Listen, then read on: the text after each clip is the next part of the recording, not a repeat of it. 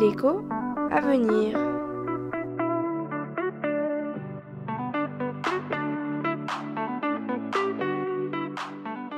J'aimerais savoir, est-ce que le marché du carbone rend l'économie européenne moins compétitive?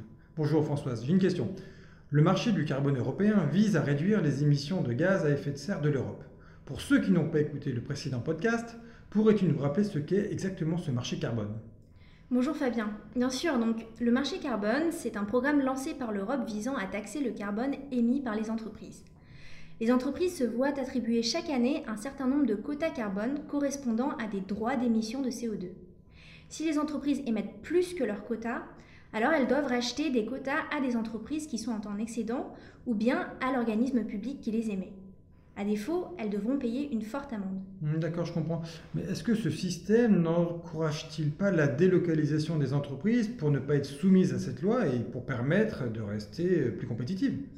C'est une très bonne question et c'est vrai que suite à la crise de 2008, l'Europe a alloué beaucoup de quotas carbone gratuitement, de peur que les entreprises ne veuillent délocaliser leur production.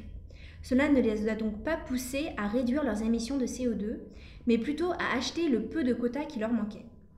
Cependant, l'Europe a annoncé la mise en place de la suppression progressive des quotas carbone gratuits.